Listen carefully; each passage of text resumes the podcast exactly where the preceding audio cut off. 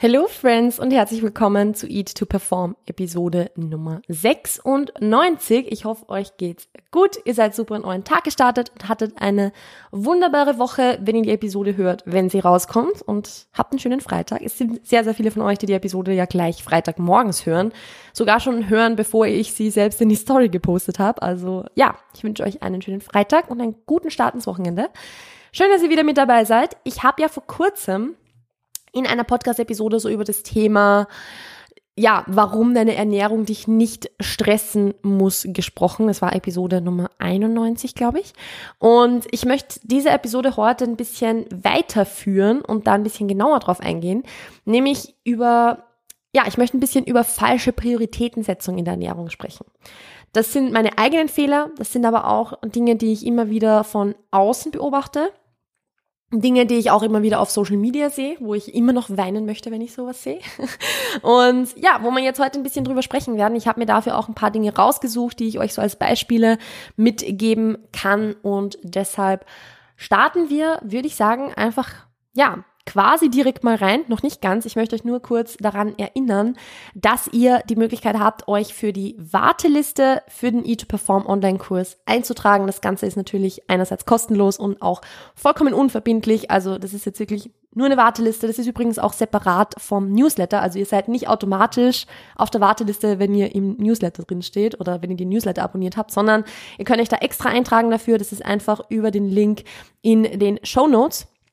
Und ihr bekommt dann, wenn der E2Perform Online-Kurs im November seine Türen öffnet, ein paar ziemlich coole Extras, sage ich jetzt mal. Also ihr bekommt, ihr bekommt natürlich wieder Early Bird Zugriff, ihr bekommt Early Bird Rabatte, aber auch ein paar Boni, die ganz cool sind. Also die sind natürlich ja exklusiv für die Warteliste und deshalb zahlt sich das definitiv aus, sich dafür anzumelden. Ich bin gerade dabei, den Kurs ein bisschen noch zu verbessern, zu überarbeiten, um einfach die nächste Runde noch viel, viel cooler und hilfreicher zu machen. Also es werden auch beim nächsten Mal erstmalig ein paar Trainingsinhalte noch mit dabei sein. Also es wird ein kleines Modul geben, wo extra noch, äh, ja, Inputs zum Thema Training dabei sind, weil ich einfach finde, dass das das Ganze noch ein bisschen besser abrundet und deshalb machen wir das so. Und ja, wie gesagt, ihr könnt euch für die Warteliste einschreiben, dafür einfach auf den Link in den Show Notes klicken, eure E-Mail-Adresse und euren Namen eingeben und that's it, dann seid ihr schon dabei. Yes, wir starten in das Thema rein, falsche Prioritätensetzung in der Ernährung. Und ich möchte zuerst vielleicht ein bisschen drüber sprechen, warum diese falschen Prioritäten, auf die wir gleich eingehen werden, halt falsche Prioritäten sind, weil es ist halt sehr, sehr oft so, dass Ernährung halt irgendwie so sehr stark verkompliziert wird. Also ich glaube, ihr kennt das auch ganz gut, wenn man versucht, irgendwas zu googeln, dann kommen so viele unseriöse Quellen, dass man eigentlich schon, ja, danach noch viel weniger Ahnung hat als davor, weil es jeder was anderes sagt und es ist auch gefühlt jeder und jede Ernährungsexperte, Expertin, weil, also, ja, weil einfach jeder halt irgendwie seinen Selbst dazuzugeben hat und man weiß halt gar nicht mehr, was man glauben soll und was nicht. Und sehr, sehr oft wird einfach leider für die Ernährung oder werden für die Ernährung einfach Inhalte geteilt oder Tipps gegeben, die zwar nicht falsch sind in dem Sinne, aber halt einfach eine vollkommen falsche Prioritätensetzung, weil andere Dinge viel, viel, viel wichtiger wären. Und da werden wir jetzt heute ein bisschen über das Thema Mikronährstoffzufuhr sprechen. Wir werden ein bisschen über das Thema Zusatzstoffe und Chemie sprechen. Und wir werden auch so ein bisschen über, ja, diese ungesunden Lebensmittel und so weiter sprechen. Also so diese Dinge, wo halt immer gesagt wird, ja, Mikronährstoffzufuhr ist das Allerwichtigste und, und wenn irgendwas nicht stimmt, dann ist es fix ein Vitaminmangel und, und I don't know. Oder auf der anderen Seite Zusatzstoffe und E-Nummern und Chemie müssen wir alle vermeiden. Übrigens, ich habe ehrlich gesagt keine Ahnung, wie man Chemie ausspricht. Manche Leute sagen irgendwie Chemie oder so. Manche so, ich glaube, manche sagen Chemie. I don't know, ich sag Chemie.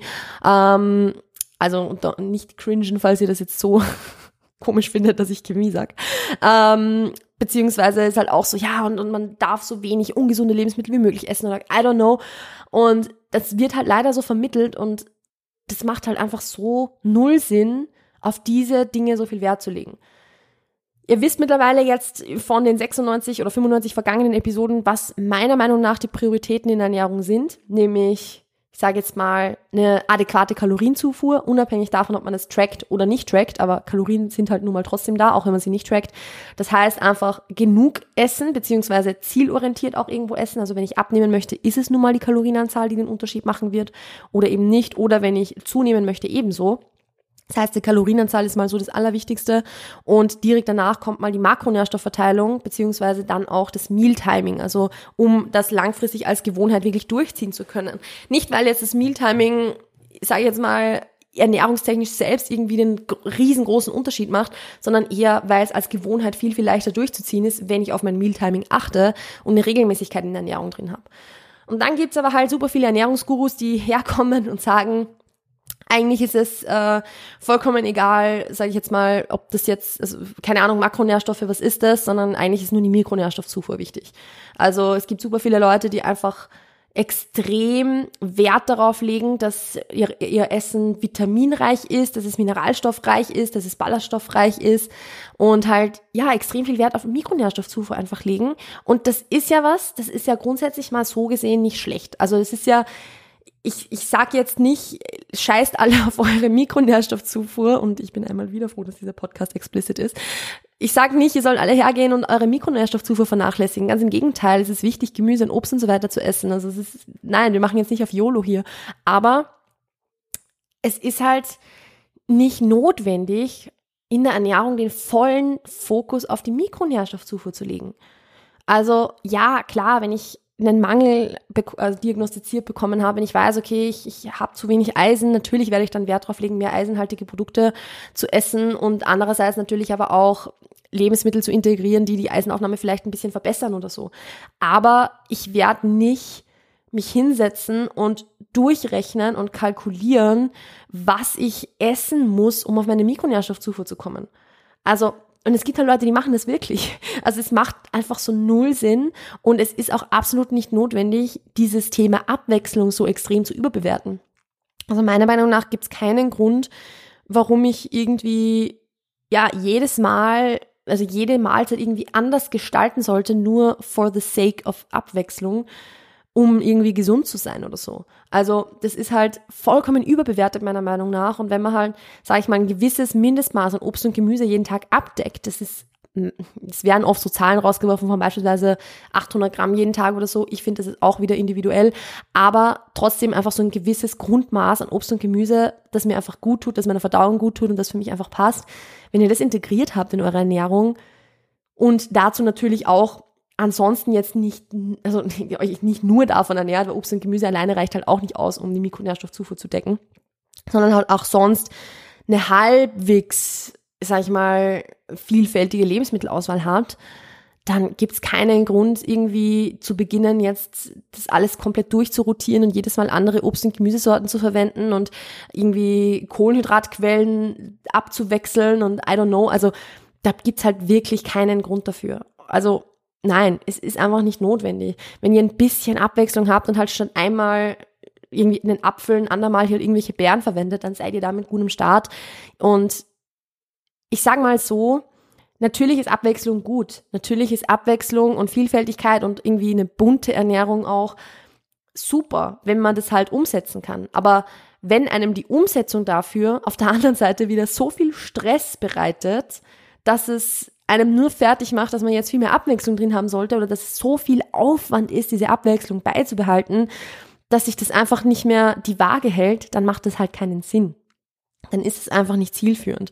Und das ist jetzt auch so bei so Dingen wie, da kann ich jetzt aus meiner Ausbildung damals noch sprechen. Ich habe ja meine Ernährungstrainer in den Ausbildung 2015 gemacht und wir hatten halt ein komplettes Modul nur über Kräuterkunde das halt nur ein komplettes Modul war, wo es darum ging, welche Vitamine, Mineralstoffe und so weiter in welchen Kräutern enthalten sind. Und das ist halt so die falsche Prioritätensetzung. Also sorry, dass ich das jetzt einfach mal so gerade raus sage, aber natürlich ist es cool, Kräuter zu integrieren, aber Kräuter sind halt einfach keine wertvolle Nährstoffquelle für Mikronährstoffe, weil die in so geringen Mengen zugeführt werden, dass es halt wahrscheinlich nicht den großen Unterschied machen wird an, keine Ahnung, irgendeinem Vitamin, sage ich jetzt mal. Ich habe jetzt nicht mehr im Kopf, was wo drin ist, ehrlich gesagt. Oder irgendeinem Mineralstoff eher. ähm, es, das wird nicht den Unterschied machen zwischen dem, ob du dann eine, eine, eine okay Zufuhr hast oder eine gute Zufuhr. So, also Kräuter machen da nicht den Unterschied. Und das sind aber so Dinge, wo viele Leute so viel Wert drauf legen und was aber irgendwo so die falsche Prioritätensetzung dann einfach ist. Wie gesagt, ich finde, es muss sich halt einfach die Waage halten zwischen wie viel investiere ich rein, wie viel Energie investiere ich, wie viel Zeit investiere ich dafür und was bekomme ich halt raus. Wenn ich jetzt ein Mensch bin, der unheimlich gerne Kräuter im eigenen Garten aufzieht und das halt gerne verwenden möchte, also dann spricht da absolut nichts dagegen, aber man muss sich halt da bewusst sein, dass Kräuter nicht unbedingt die Mikronährstoffzufuhr rausreißen werden, wenn sie sonst nicht passt, weil dann muss halt anderswo angesetzt werden und ja, also ich finde einfach gerade so das Thema Mikronährstoffzufuhr ist ein bisschen überschätzt oder ist einfach eine, eine falsche Priorität, wenn man dafür andere Dinge wieder liegen lässt. Weil das ist ja meistens so das Problem, dass eben bei dieser Prioritätensetzung andere Dinge dann vernachlässigt werden und dann ist es zwar, ist zwar eine super Mikronährstoffzufuhr da, dabei, aber du hast halt viel zu wenig Protein in deiner Ernährung beispielsweise, was halt sehr, sehr viele Leute haben. Oder keine hochwertigen Fettquellen und so weiter. Also all das sind natürlich Dinge, die viel, viel wichtiger wären. Oder natürlich gleichermaßen wichtig, wenn eine Mikro Mikronährstoffzufuhr ist auch wichtig, aber ich glaube, ihr, ihr wisst, was ich euch sagen möchte mit, wenn ich halt mich auf das eine voll fokussiere, dann wird halt woanders irgendwo was liegen bleiben. Und es macht halt keinen Sinn, die Proteinzufuhr liegen bleiben zu lassen, dafür, dass ich halt dann meine Mikronährstoffzufuhr voll in Check habe. Ich glaube, ihr wisst, was ich damit jetzt meine. Gut, und damit gehe ich jetzt weiter gleich zum nächsten Punkt, nämlich so das Thema Zusatzstoffe und Chemie. Und das ist jetzt, jetzt habe ich echt Chemie gesagt, wow. Das ist halt ja auch sowas, was halt irgendwie so ein ganz schwieriges Thema für sehr, sehr viele Leute ist, weil es halt irgendwie sofort mal heißt, ja, irgendwie E-Nummern muss ich komplett vermeiden und zu, da sind so viel Zusatzstoffe drin, das kann nicht gut sein oder zu dieser Spruch, was ich nicht aussprechen kann oder was deine Oma nicht aussprechen könnte, sollst du nicht essen und lauter solche Dinge. Das ist halt einfach absoluter Blödsinn. Das ist halt wirklich absoluter Blödsinn, weil viele Leute haben halt, sagen halt aus Prinzip mal, ja, so E-Nummern ist halt sicher was voll Schlechtes, haben aber keine Ahnung, was hinter diesen, diesen E-Nummern eigentlich steckt. Und am Ende des Tages ist so, sage ich mal jetzt mal, die, die Zufuhr von Zusatzstoffen in vielerlei Hinsicht eher das geringere Problem in unserer Ernährung. Weil die meisten Zusatzstoffe halt komplett, also eigentlich generell Zusatzstoffe eigentlich harmlos sind. Und da habe ich euch jetzt kurz ein, nicht ein Zitat, aber ich habe euch, hab euch da kurz was mitgebracht vom Lebensmittelverband, in, also vom Deutschen Lebensmittelverband, wo einfach nur beschrieben wird, was Zusatzstoffe sind. Und ich werde euch das jetzt mal kurz vorlesen. Zusatzstoffe sind Stoffe, die Lebensmitteln aus technologischen Gründen zugesetzt werden. Hersteller von Lebensmitteln verwenden ausschließlich Zusatzstoffe, die gesundheitlich unbedenklich, geprüft und sicher zugelassen sind. Das gilt für alle 27 Mitgliedstaaten der EU gleichermaßen. Sie werden nur dann eingesetzt, wenn sie technologisch notwendig sind. So, das heißt, wir haben hier schon eigentlich mal vom Lebensmittelverband in Deutschland die Garantie, dass, die, dass diese Zusatzstoffe gesundheitlich unbedenklich, geprüft und sicher zugelassen sind müssen. Ich weiß, dass viele Leute solchen Autoritäten halt nicht unbedingt vertrauen. Ich muss aber sagen, ich vertraue lieber diesen Autoritäten, anstatt die Ernährung gar nicht irgendwie geregelt zu haben, weil dann hätten wir ein Problem. Und ich bin da aber jetzt mal einen Schritt weitergegangen und habe mir so ein paar Definitionen noch angesehen dazu, was es, also was notwendig ist, um in der EU oder in Europa ähm, ich glaube, dass es jetzt wirklich nur EU-weit ist. Das muss ich mir jetzt kurz anschauen. Ja, es ist die EFSA, also die European Food Safety Authority. Ich bin mir gerade nicht sicher, ob das EU-weit ist oder europaweit. Ich glaube eher. Ah nee, ist eine Behörde der Europäischen Union. Ich habe es mir gerade angesehen. Gut, also wir sind jetzt hier EU-weit unterwegs. Ich habe mir das dann angesehen, was notwendig ist, um so einen Zusatzstoff in der EU zuzulassen. Und auch hier ähm, ein kleiner Absatz davon. Der Hersteller hat den wissenschaftlich fundierten Nachweis zu führen, dass der Zusatzstoff gesundheitlich unbedenklich ist. Also zu diesem Zweck muss ich, ich paraphrasiere es jetzt nur, damit es nicht zu langweilig wird. Der Hersteller muss zu diesem Zweck halt Studien zu, ähm, durchführen über das Verhalten des Zusatzstoffes im menschlichen Körper, ähm, deren Verstoffwechslung, mögliche Anreicherung, Wechselwirkungen mit anderen Wirkstoffen und Nahrungsbestandteilen sowie den Einfluss auf die Nährstoffaufnahme also wie quasi andere Nährstoffe ausgesucht werden. Und es werden auch toxikologische Untersuchungen erwartet. Also die werden in der Regel äh, mittels Tierversuche durch, durchgeführt. Ethik jetzt mal außen vor gelassen, wissen wir auch, dass Tierversuche nicht so cool sind. Aber gut, um das geht jetzt hier nicht. Und dabei wird der ADI, also ADI, der Acceptable Daily Intake, ermittelt. Dieser Acceptable Daily Intake ist die Menge des Stoffes oder die geschätzte Menge des Stoffes, die täglich für den Rest deines Lebens zugeführt werden könnte, ohne dass es ein merkliches Risiko für die Gesundheit birgt. Und da sind schon gut Puffer drauf. Also auf so einen ADI oder ADI sind schon gut Puffer drauf. Also es ist nicht so, dass da gerechnet wird mit, okay, ich esse da jetzt ähm, genau diese Menge davon und wenn ich jetzt 0,1 Prozent mehr esse, dann bin ich sofort super ungesund, sondern da sind schon Puffer drauf. Also es gehört schon sehr, sehr, sehr viel dazu, damit ein Zusatzstoff in der EU zugelassen wird und als gesundheitlich unbedenklich eingeschätzt wird. Und schon alleine deshalb ist es meiner Meinung nach vollkommen in Ordnung, Zusatzstoffe zu essen oder Zusatzstoffe in der Ernährung drin zu haben. Natürlich ist es jetzt, was viele Lebensmittel betrifft, klar, wir wollen schon, dass unsere, unsere Ernährung zu einem Großteil vielleicht aus Lebensmitteln besteht, die halt entweder frisch sind und deshalb keine Zusatzstoffe brauchen oder halt eher unverarbeitet. Ja, aber es ist jetzt auch nichts Falsches daran, Lebensmittel zu essen, die Zusatzstoffe enthalten oder die eben E-Nummern enthalten. Weil was also diese E-Nummern betrifft, da vermuten ja viele Leute so die brutalste Chemie dahinter. Dabei sind das halt einfach wirklich nur Nummern, die halt, sage ich jetzt mal, irgendwo so zur Klassifizierung verwendet werden und dahinter steckt nicht immer was ganz Furchtbares. Also viele Leute lesen halt zum Beispiel eine, eine Lebensmittel, also eine Zusatz, nicht Zusatzliste, wie eine, eine Zutatenliste, so, also die Inhaltsstoffe eines Lebensmittels, lesen zwei E-Nummern und denken sich, boah, das ist die, die komplette Chemiekeule. Dabei ist es das gar nicht, weil wenn man sich jetzt mal so ein bisschen anschaut, beispielsweise, wenn jetzt hinten auf einer, auf einer Verpackung draufsteht E160C, dann denken sich die Leute so, boah, um Gottes Willen, so eine E-Nummer. Das ist halt literally Paprika-Extrakt. Also da geht's halt eigentlich um gar nichts. Oder äh, sagen wir jetzt mal E300 ist Ascorbinsäure, ist auch so, wenn man das Wort nicht, nicht kennt, um Gottes Willen, Ascorbinsäure, eine Säure, was tut die da drin? Das ist halt Vitamin C. Vitamin C ist ja in so vielen Dingen enthalten. Oder E901, das ist halt auch sowas, oh, E-Nummer und dann auch noch so eine hohe irgendwie, das kann nicht gesund sein. Das ist Bienenwachs. Bienenwachs weiß und gelb. Und das ist jetzt auch sowas, wo sich natürlich viele Hersteller das ein bisschen so zugute machen und sagen, okay, dann schreibe ich halt nicht die E-Nummer drauf, sondern schreibe einfach den Namen des Inhaltsstoffes drauf, nämlich äh, beispielsweise Asco äh, Vitamin C oder so, weil dann denkt sich jeder, oh, Vitamin C, das ist gesund. Oder Bienenwachs weiß und gelb. Ja, okay, Bienenwachs, das, das klingt jetzt eigentlich nicht so schlecht so.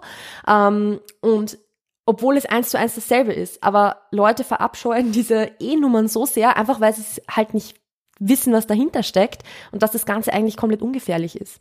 Oder wenn wir jetzt gerade so vom Thema sprechen, ja, was ich nicht aussprechen kann, sollte ich nicht essen. Und dann wird zum Beispiel Stevia halt konsumiert, weil Stevia ist ja so ein natürlicher Süßstoff und das ist ja eigentlich komplett unbedenklich.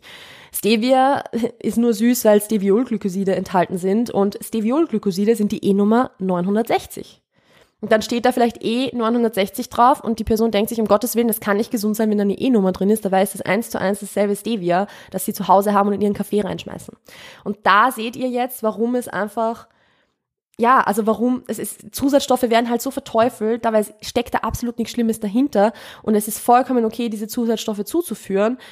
Weil die zu vermeiden, ist halt auch wieder so eine investierte Energie, die anderswo einfach besser investiert wäre. Also, anstatt jetzt zu versuchen, E960 zu vermeiden, denke ich mir halt, okay, ist eh noch, ich, ich kenne die E-Nummern jetzt auch nicht auswendig. Also diese Liste, die ich jetzt hier habe, die habe ich mir selbst, also aus dieser Quelle der, des Lebensmittelverbandes rausgeschrieben und das werde ich auch in den Shownotes da lassen, damit ihr euch das ansehen könnt. Aber anstatt mir jetzt irgendwie Stress zu machen, dass da jetzt E960 drin ist, weiß ich halt, okay, das sind Steviolglykoside und die habe ich ja sowieso auch so in meiner Ernährung drin. Klar, ich habe euch jetzt natürlich ein paar Beispiele rausgesucht von, von Lebensmitteln, die ihr kennt. Es gibt auch sehr, sehr viele ähm, Zusatzstoffe, die einen komplizierteren Namen haben, wo ich jetzt auch nicht zu 100% weiß, was das jetzt eigentlich ist. Aber ich weiß, das Ganze wurde von der Europäischen Lebensmittelhörde geprü geprüft und deshalb kann, muss es einfach safe sein das, das, die können sich das eh nicht erlauben, sage ich jetzt mal, dass es nicht safe ist. Also deshalb wird es kein Problem sein. Und da, da muss man irgendwo auch vertrauen, wenn man halt beginnt, beispielsweise der Europäischen Lebensmittelhörde, Be Behörde, Entschuldigung, nicht zu vertrauen, dann dürfte ich denen halt auch, was beispielsweise Hygienestandards oder sonst irgendwas betrifft, jetzt nicht unbedingt vertrauen. Wobei ich muss natürlich sagen, wo jetzt die, oder Pestizide oder sowas ist halt auch wieder so ein Thema, das ist ja auch sowas, ist halt auch sehr, sehr reglementiert und so weiter. Also ja, kann man sich mal ein bisschen schlau machen. Ich sag's jetzt auch ganz ehrlich raus, ich habe nicht zu 100% im Blick, wofür beispielsweise jetzt die, die EFSA zuständig ist oder nicht. Ähm, aber es werden halt, ja, es werden auch Referenzwerte der Nährstoffaufnahme ähm, quasi, also umfassen den Tätigkeitsbereich. Also all diese Dinge, ja, könnt ihr euch mal ein bisschen, bisschen schlau machen. Das ist, äh, ja, es geht halt sehr, sehr viel um Lebensmittelsicherheit, sagen wir mal so. Entschuldigung, ich habe vorher Hygiene erwähnt, ich glaube, das gehört gar nicht zur EFSA. Ähm, aber trotzdem, es ist, geht einfach um sehr, sehr viele, ja, Ernährungsrichtlinien und so weiter, die ausgegeben werden, die von der EFSA halt überprüft werden oder, oder nicht, nicht Richtlinien, sondern eher diese Grenzen und so weiter. So, das ist das richtige Wort.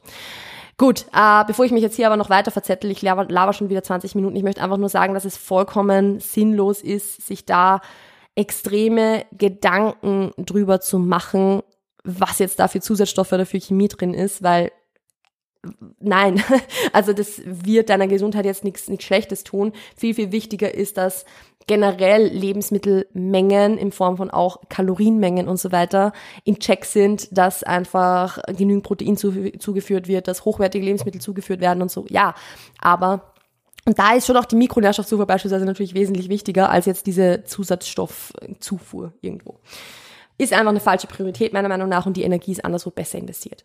Und dann haben wir noch als dritte falsche Priorität das Thema den Fokus auf, welche Lebensmittel vermeide ich oder lasse ich weg. Und das ist auch etwas, was wir, glaube ich, so von klein auf vielleicht sogar schon ein bisschen mitbekommen haben oder mitgegeben bekommen haben, dass man ungesunde Lebensmittel nicht so viel essen sollte. Und ja, auch das, es ist ja nichts davon jetzt irgendwie wirklich falsch. Es, ist, es stimmt schon, dass wir uns jetzt nicht nur von Pizza und Schokolade und Co. ernähren sollten, um langfristig gesund und leistungsfähig zu sein.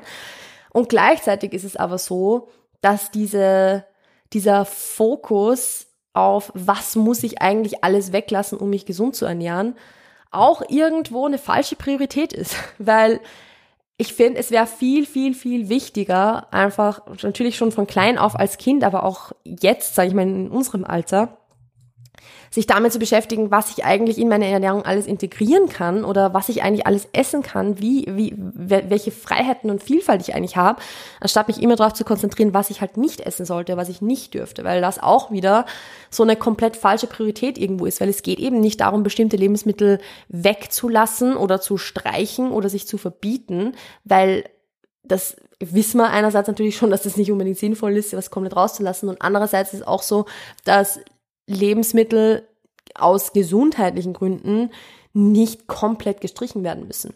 Auch hier Unverträglichkeiten und so nehmen wir immer mit raus. Also ihr, ihr wisst, ich spreche da aus erster Hand äh, oder ich habe da Erfahrung aus erster Hand, was Unverträglichkeiten betrifft und dass man natürlich Lebensmittel dann rausstreichen muss.